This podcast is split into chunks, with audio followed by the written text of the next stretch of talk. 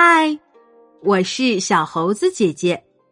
今天我们要讲的故事叫做《皇帝大战蚩尤》。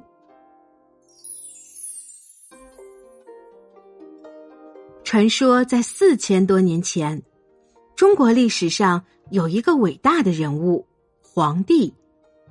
他不但平定了当时各部落的战争，并且带领人民创造了文字、历法。医学、纺织、舟车，使人们从原始而野蛮的生活走向安定和有组织的社会。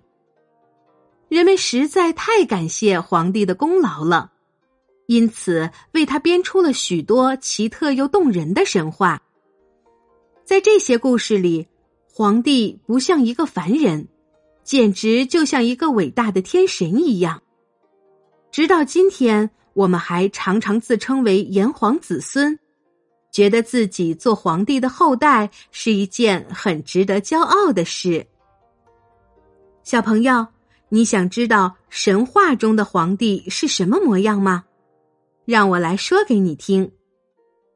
皇帝本来住在高高的天上，可是他在昆仑山还有一座华美的宫殿。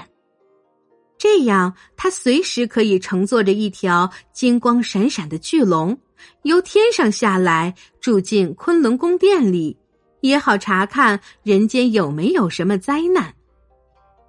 当时，在中国的东西南北方都有不同的神在管理。南方的大神名叫炎帝，炎帝的子孙中有一个叫做蚩尤的，长相非常古怪。头上长了好像铜铁做的牛角，眼神凶恶，耳朵边的头发直竖起来，好像刀剑一样。蚩尤平常以沙子、石头、铁块当饭吃，生起气来大吼一声，连狮子、老虎都会吓破胆，倒在地上昏死过去。蚩尤的脾气很坏，而且喜欢打仗。有一天，他居然带领军队攻打起他老祖父炎帝的宫殿了。炎帝年纪大了，打不过野蛮的蚩尤，逃到了北方的涿鹿。可是蚩尤也一路追杀到涿鹿。这时候，皇帝正站在昆仑山顶，靠着玉石栏杆查看人间的状况。哎呀！怎么，原来和平又美丽的世界变得一片黄沙滚滚呢？原来在涿鹿发生了严重的战争，皇帝赶快乘着金龙飞了过去。皇帝对牛头人身的蚩尤说：“哼，你这个丑怪的坏东西，怎么可以攻打你的老祖父呢？”蚩尤怪叫着说。我打我的老祖父又怎么样？我还要打你呢！皇帝很生气的说：“看来不把蚩尤消灭，人间是不会有太平日子的了。好，打就打。”于是皇帝和蚩尤开始了一场惊天动地的大战争。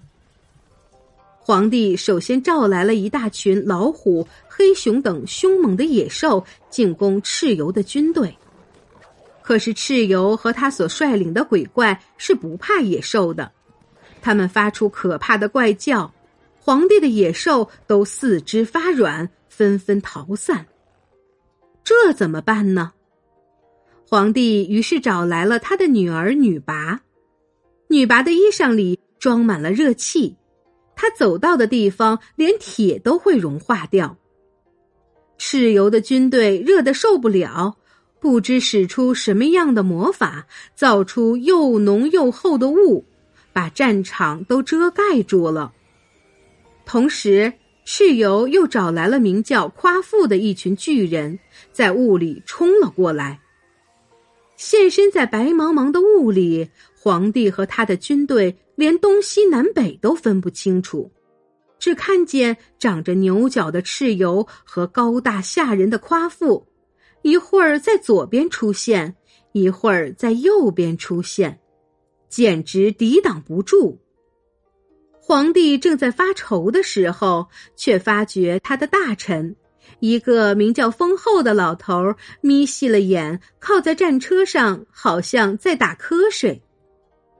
皇帝着急的说：“喂，封后，情况这么危急，你怎么打起瞌睡来了？”封后抬起头来，慢吞吞的说：“我不是在打瞌睡，我在想。”在想法子找出方向，好冲出这大雾啊！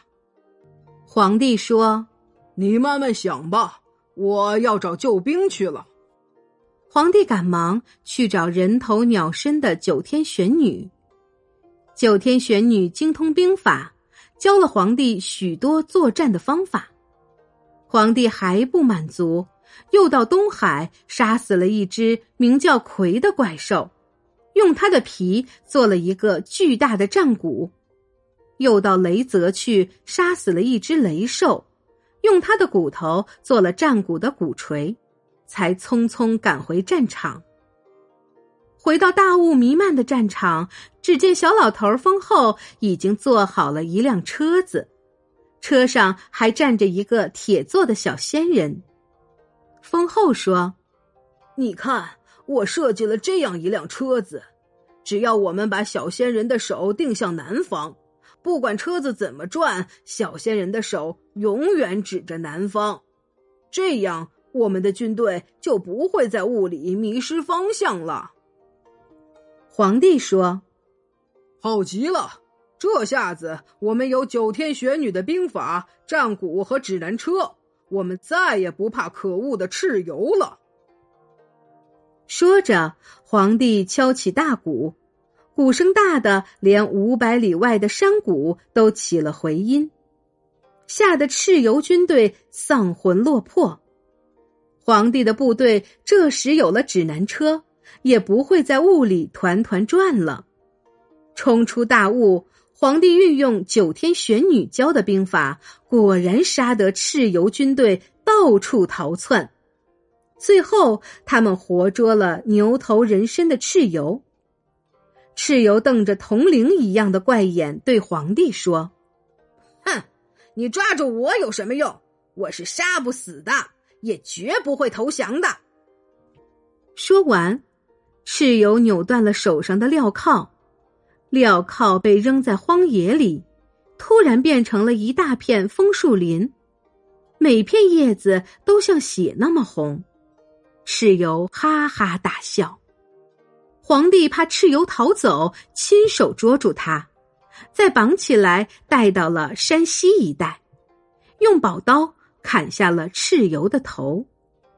蚩尤流出的血又多又红又咸，进到土地里，成了今天山西运城约一百三十平方千米的盐池。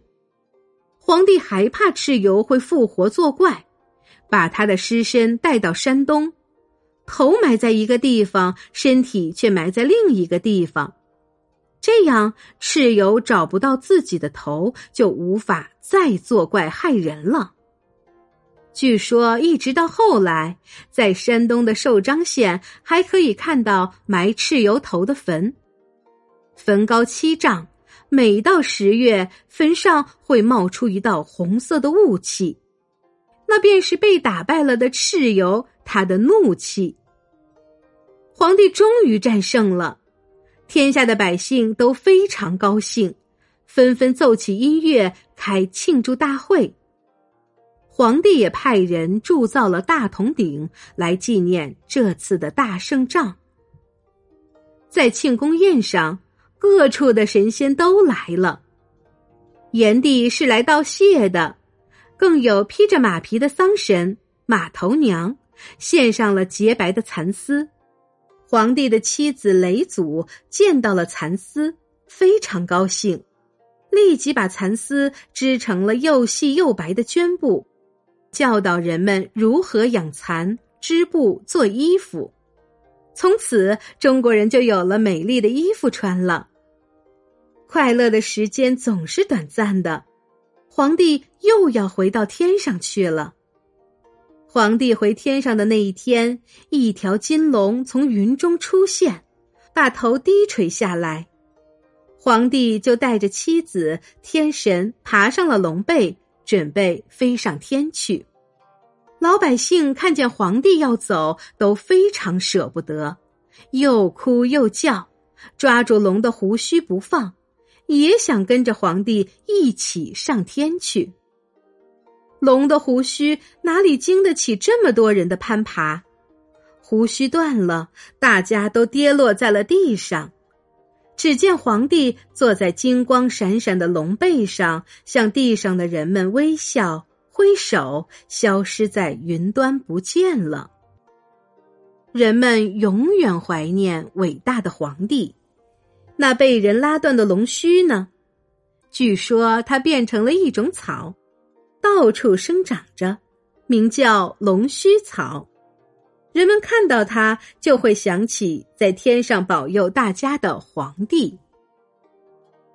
亲爱的小朋友，你知道吗？故事中的指南车的发明其实晚于皇帝时代。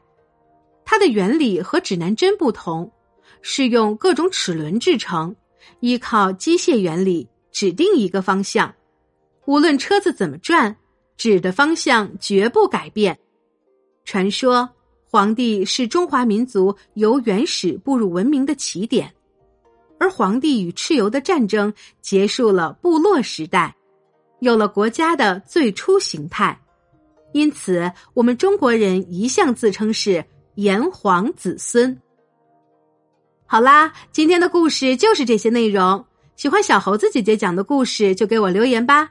也欢迎你把今天的故事和你的好朋友们一起分享。关注“小猴子讲故事”公众号，收听更多精彩内容。我们明天再见。